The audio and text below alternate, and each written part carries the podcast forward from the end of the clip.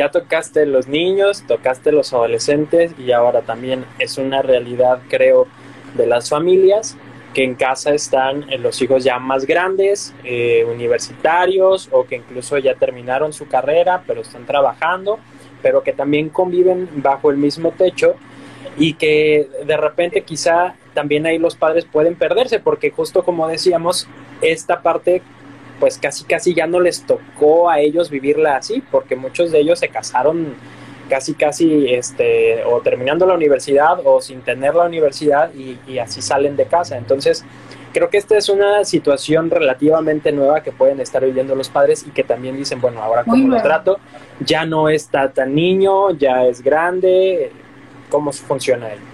Ah, ya no adolescentes, sino adultos, ¿eso quieres decir? Sí. No, Sergio, pues ya ese es otro, otro rollo. Ese es otro nivel de negociación. que vive con sus...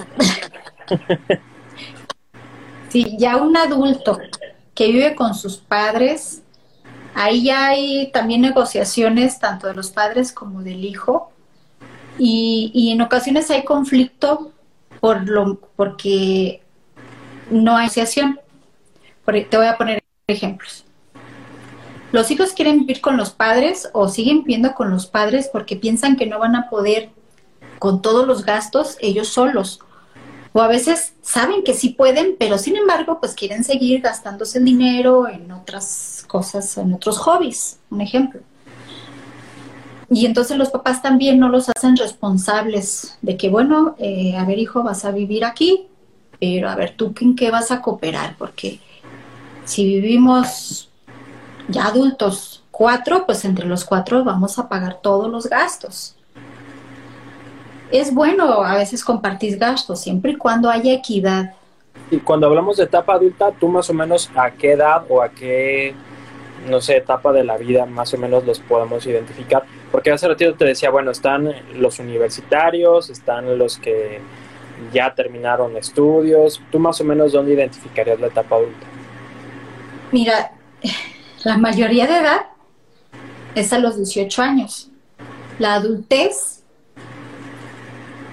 trae consigo, Sergio, muchas eh, ingredientes o áreas donde, imagínate, un actor dice que, que hay muchas personas que no logran esa etapa. No hemos llegado a la adultez. No, porque no eres autosuficiente, no eres, eh, todavía dependes de hasta a nivel afectivo. ¿eh? Hay personas que, que ya son adultas o mayores de edad, pero dependen afectivamente. Ay, mi mamá, ay, necesito, inclusive hasta de la pareja.